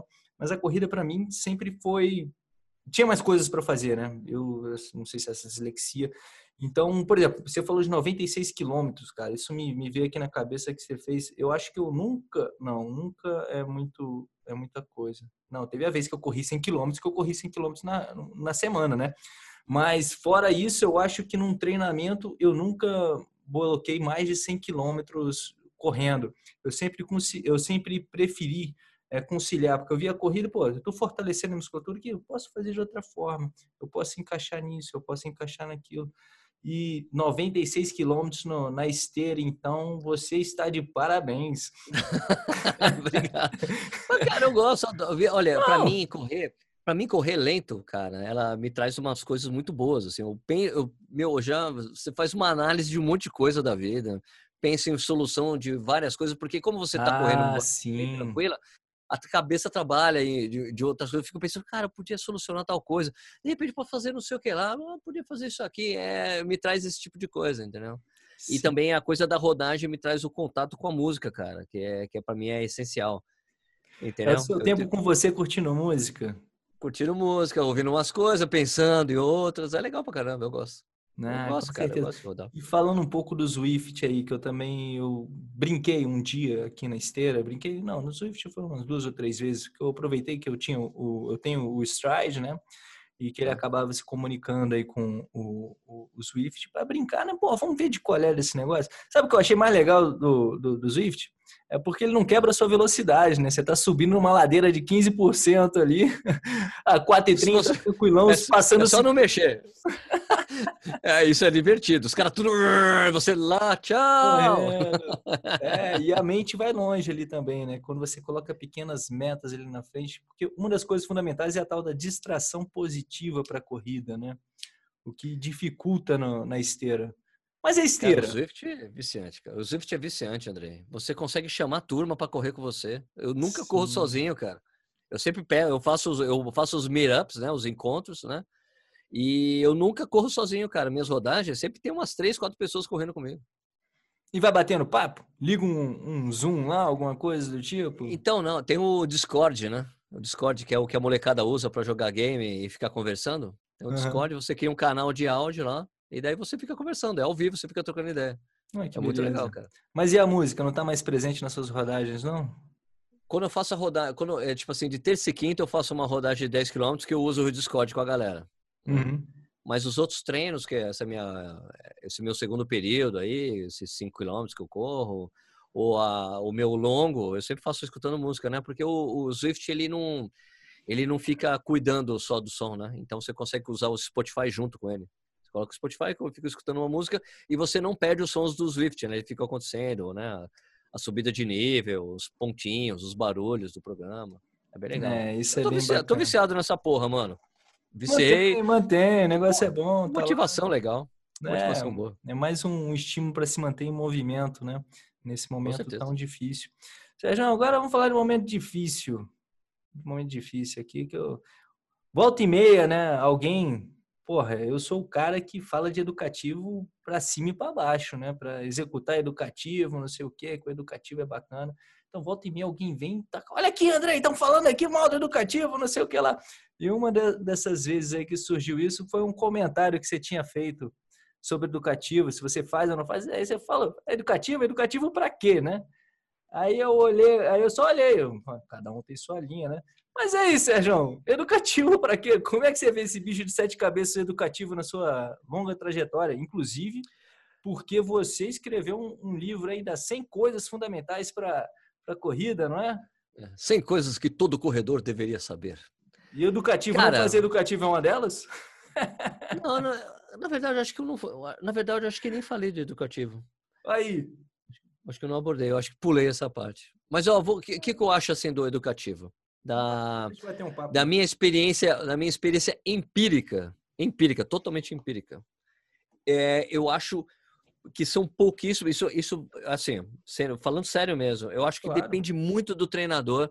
São poucos os treinadores que eu consigo ver fazer uma transferência do que o cara está fazendo no educativo para o treino do cara. Porque às vezes eu vejo os caras fazendo todos laufen, todos fazendo tudo bonitinho, e daí depois sai correndo, sai correndo do jeito que corria antes. Não muda a, a, a, a corrida do cara. Então, para mim, né? é, então eu acho que só funciona se o foco do, do educativo for para realmente melhorar o padrão de movimento do cara. Se não tem isso, é uma coisa que às vezes acaba sendo inútil. O cara faz só para que às vezes é só para distrair a galera antes de começar o treino, que tem uma tem um monte de assessoria concorrente. Olha, os caras fazem aquilo, eu também vou fazer, né? E não e não algo que seja realmente é, que vai fazer uma diferença para o cara, entendeu? Então eu sempre vi com dificuldade as pessoas conseguirem transferir o educativo para a corrida. No atletismo é absolutamente essencial porque você precisa ter um movimento muito limpo.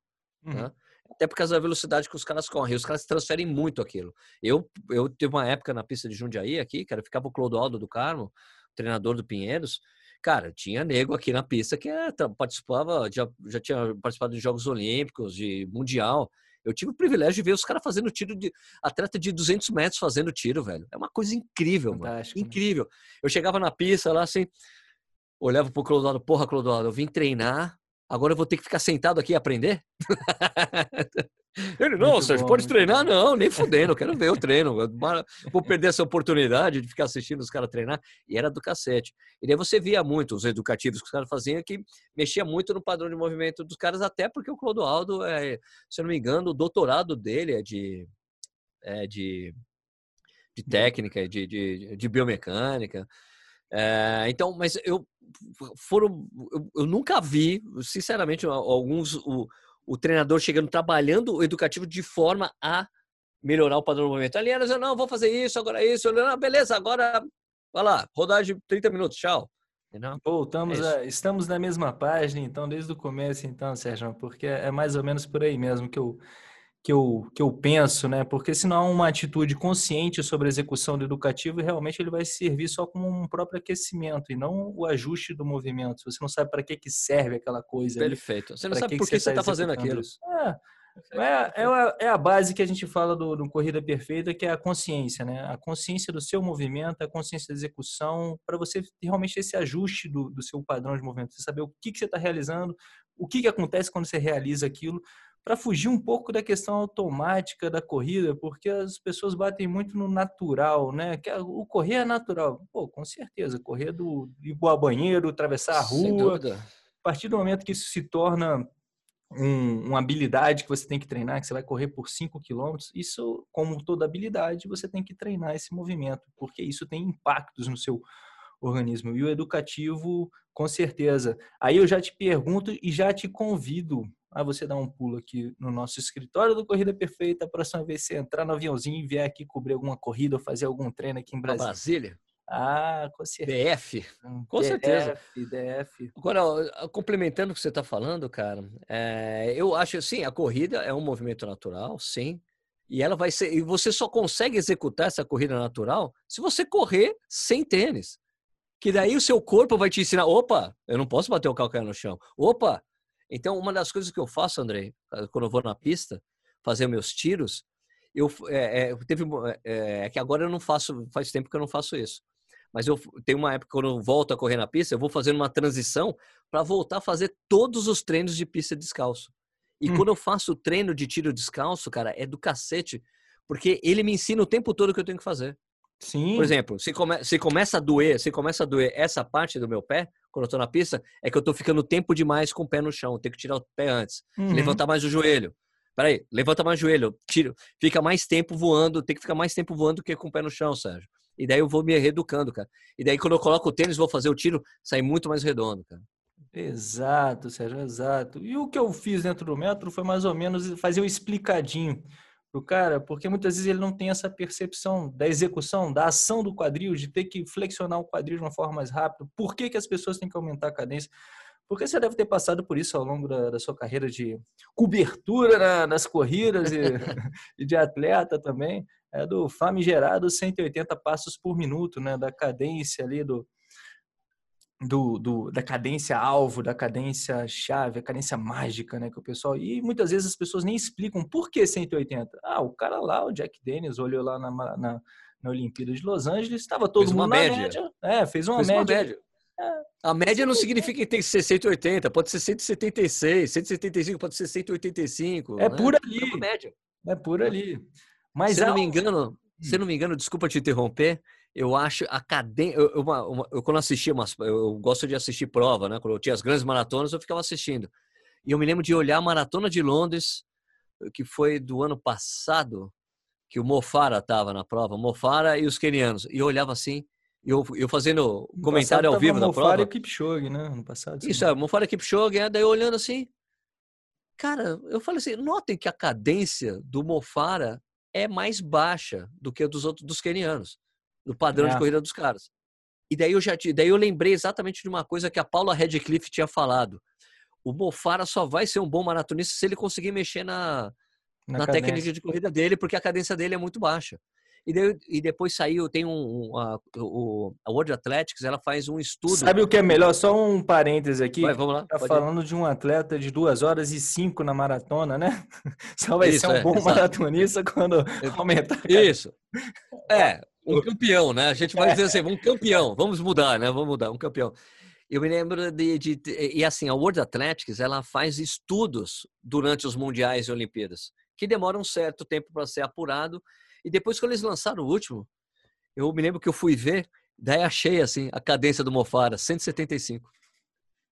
Ele né? tem uma passada e... muito mais larga, ele corre de uma forma muito mais envergada, né? Ele tem uma amplitude de passo maior do que os outros. Exato. Ele tende a aumentar a cadência só no final ali, que ele bota o sprint dele, que é aí que ele Exatamente. aumenta realmente a cadência. Né? Perfeito. Tem até aquela chegada. Essa, essa diferença. Os caras eram 185 e ele era 175. Lá, tá vendo? É por isso, por isso que parece que ele tá fazendo mais. Daí você vê assim, meu, parece que ele faz muito mais força que os caras para ficar naquele ritmo, né? Os caras estavam tu, tu, tu, ele tum, tum, tum, tum. Ele voa muito mais, né? A fase aérea é muito Exato. maior. Perfeito. E, e essa é uma das paradas que eu, que eu gosto de, de parar para pensar, que desde sempre isso. É, por quê? Né? O que, que acontece quando o cara faz isso? O que, que acontece quando ele faz assado? Né? O porquê dessa cadência 180? Tem uma razão de ser física de, de se ter esse passo mais rápido, por assim dizer, do, cento, do que o 160, ou não tão rápido quanto a 210 e tudo mais, né? Essa parte no meio, e que aí a gente vai para questões fisiológicas, para questões da biomecânica e principalmente da física, né? Porque a gente tem que pensar o seguinte: quando você vai para frente, você só vai para frente se você apoiar o seu pé no chão. Ponto. Se você não está apoiando o seu pé no chão, você não vai para lugar nenhum, você vai para baixo, tem a gravidade te puxando, a energia que está te puxando sim, ali o sim. tempo inteiro, beleza? Então, na hora que eu quero dar um passo à frente, eu tenho que desequilibrar o meu corpo, o peso e tudo mais, e quanto mais apoio eu der no chão, mais rápido eu vou para frente, né? Mais apoios, mais rápido, vou ter, tá desequilibrado e mais apoio para frente. Beleza, eu tenho a gravidade me ajudando. Agora, por que que o meu pé bate rapidinho, né? O que que é interessante bater o pé rapidinho? Pô, tem um tal de potencial elástico que ele armazena energia no tendão e no músculo, só que ele só vai conseguir te trazer isso em propulsão se você fizer isso rápido. Se você passa muito tempo com o seu pé no chão, você não consegue tipo aproveitar essa energia que você está aplicando. Pô, beleza, então tenho que bater meu pé rapidinho no chão, né? Eu tenho que deslocar o meu corpo para frente. Pô, mas eu consigo utilizar a alavanca do meu tornozelo de uma forma melhor se esse apoio for feito mais para frente, pô, isso é física, é alavanca. Então, é, ação e ação e reação, cara. Ação, e reação, que aí você vai trazendo questões que explicam o porquê do 180. Não é simplesmente um número abstrato. Não, mas peraí, peraí. É um número realmente abstrato. É por ali, tá? Não tô querendo falar É por ali, não é necessariamente o 180. Isso, isso. E também não é só bater o pé rápido no chão se você não conseguir também. gerar o apoio e a força que te leve à frente, né? Perfeito. Então, são questões que a gente é simples correr, mas é interessante também a gente pensar um pouco mais a fundo na corrida, né? Porque assim você consegue otimizar todo o seu esforço na corrida. Muitas vezes as pessoas se machucam por correr inconscientemente, por utilizar um tênis que você não sente o seu padrão de movimento, que você não sente o chão, né? E esse padrão de movimento já está tão enraizado em você que não adianta muitas vezes você fortalecer o seu corpo, porque pô, seu pé está entrando na frente do seu massa, você está se freando o tempo inteiro. Você tem energia bacana aí no seu coração, mas você está gastando uma energia para ir para frente. Então, dentro disso, eu gosto muito de pensar na corrida e buscar maneiras de se tornar isso mais eficiente, né? É a tal da corrida perfeita, que não é um ponto final, é uma busca, né? A gente vai estudando isso. E cada um tem o seu padrão que eu acho que é bem legal. É. E dentro das 100 coisas, Sérgio, porque, cara, 100 coisas são coisas para danar, né, cara? É, coisa pra caramba. E ainda ficaram algumas coisas de fora. Pra você ver, né? É tipo a nossa conversa aqui, que a gente vai batendo papo falando sobre corrida. Eu acho que dá pra gente ficar uma, umas três fica, horas. Fica aí, não para. Nunca né? mais a, a, cerveja sagrada que tá ao seu lado, que hoje é sexta-feira. Você também é do, da cervejinha pós-prova. Sempre. Eu sei que você era cervejinha antes da prova aí, que você já me contou. Mas é só no dia anterior. Não, mas eu, eu recomendo. Mas é no, no, nos, nas 100 coisas que todo corredor deveria tá saber. lá, cervejinha. Eu falo que se você, se você é uma, se você bebe, né? Você bebe. Eu recomendo que se você tem uma prova muito importante, né? Que quando você for jantar, para você beber uma cerveja ou beber vinho, sem exageros. só para você conseguir dormir, porque vai relaxar e você vai dormir melhor. Porque às vezes a ansiedade não vai deixar você dormir. E você tomar um, um pouquinho de álcool só para dar uma relaxadinha, sem exagero, óbvio. Você claro, vai dormir muito bem. Claro, eu concordo, mas discordo. Eu concordo com você que o relaxamento é bem interessante, né, de você fazer e tal, ter aquele prazer, tudo mais. É até é quase como uma, como diria, um processo, um ciclo que você está realizando ali, né? E tomar cervejinha, está se preparando, já é uma preparação mental para a prova. Mas que o álcool, ele te dá o soninho, mas ele não te deixa dormir profundamente também, né? Você fica meio que ligado ali no, no meio do caminho. Sim, por isso que não pode exagerar. É isso, porque eu falo assim, é uma cerveja, uma taça de vinho, não é para você encher a lata. Encheu a lata, você tem, vai ter um problema, você vai acordar no meio, vai ficar acordando no meio da noite para fazer xixi, né? Não vai. Não, e fora vai desidratação e outras coisas, eu só tô sendo um é, pouco mais... Sim, sim, sim. Chato, não, é assim, aqui, a desidratação. Então, não. Mas a desidratação rola realmente se você exagerar. Por isso que é assim, sem exagero. Ah, tem que beber exagero é tranquilo. Tem que beber cerveja que nem o pessoal lá em, na Alemanha. Os caras tomam uma cerveja todo dia, só que os caras tomam uma cerveja, não é que ele toma várias cervejas, né? Então as pessoas confundem muito aqui no Brasil, que é 8 ou 80. Não, se você vai tomar, não, não, você está incentivando o coisa porque eu tenho um amigo, tenho um amigo que é alcoolista. Amigo, eu tô falando para tomar uma cerveja, não tô falando para você ficar embriagado, não confunde as coisas, né? Que Tem esse... a coisa você esse negócio de confundir, curte, eu entendo perfeitamente, mas é que hoje a gente vive no mundo e por conta dessa visibilidade que eu acho que dificilmente hum, anteriormente não tinha tanta visibilidade assim sobre todos, né? Você tá com quantos mil seguidores hoje, Sérgio? Quantos te seguem aí no YouTube, inscritos? No YouTube, no YouTube? tem, do, tá com, no YouTube tá com 260. 260 mil. Ah. São 260 mil pessoas que estão olhando para você, onde você vira uma vitrine, né? Onde que tem gente de tudo quanto é jeito que entende o que você fala. Às vezes você fala A e a pessoa entende B, né? Porque as pessoas, o entendimento, acontece. a interpretação, isso acontece muito. Né? A gente é, é muito julgado, muitas vezes não é nem pelo que a gente falou, mas pelo que a pessoa entendeu. Como é que você vê tudo isso? Você já foi crucificado, já correram atrás de você, já pegaram no seu pé por conta tanto da cervejinha ou de outras coisas, de algum outro posicionamento que você colocou aí no, no seu canal, cara? Andrei, eu sou filho de socióloga, cara.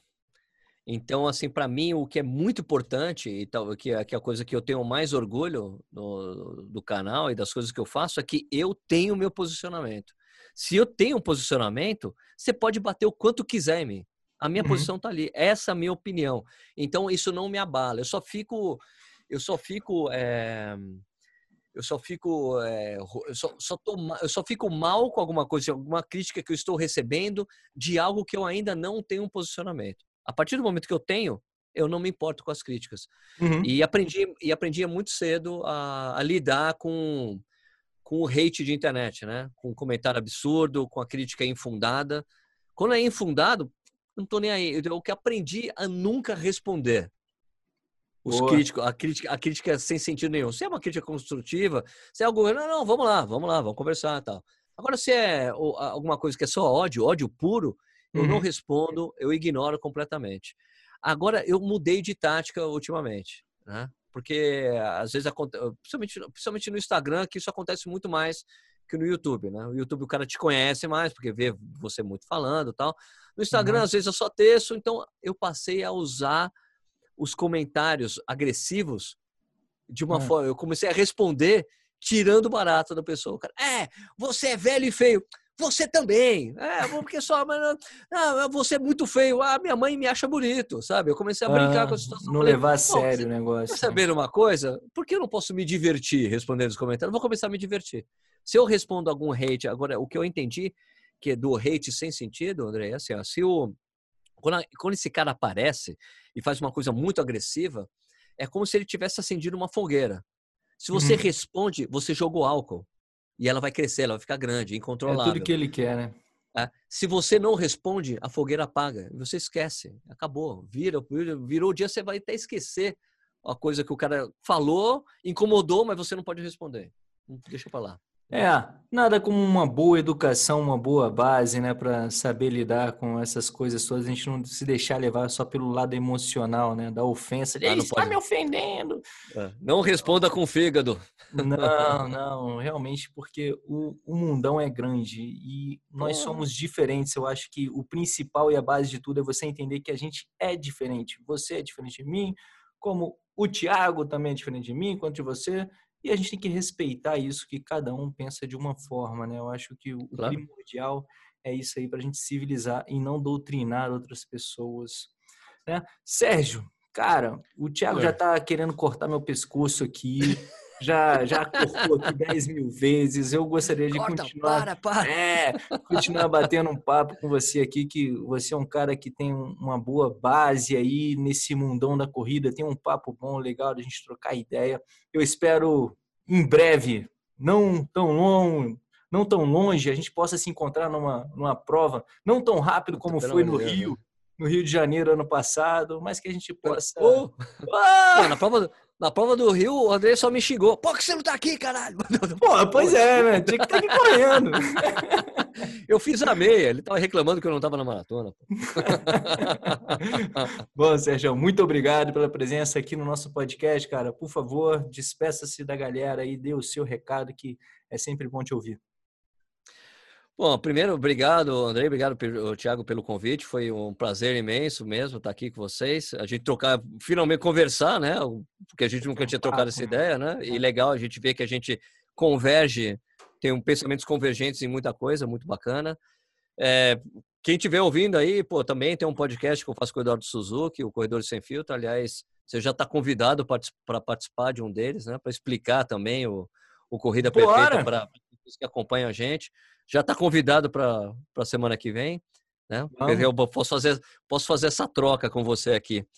E quem tivesse, quem tiver ouvindo não conheceu o canal Corrida no Ar, vai lá no youtube.com/barra Corrida no Ar. Tem o livro que eu lancei também, os 100 coisas que todo corredor deveria saber. Você pode comprar. Eu quero o meu autografado, site. hein?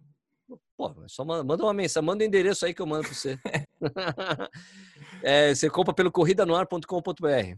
É, custa 10 pau o frete. Tá, tá com 10% de desconto e o frete é 10 real para qualquer lugar do país. Show! Uma ótima leitura aí para essa época de reclusão, para inspirar Total. uma corrida aí, inspirar um futuro melhor. Sérgio, muito obrigado mais uma vez.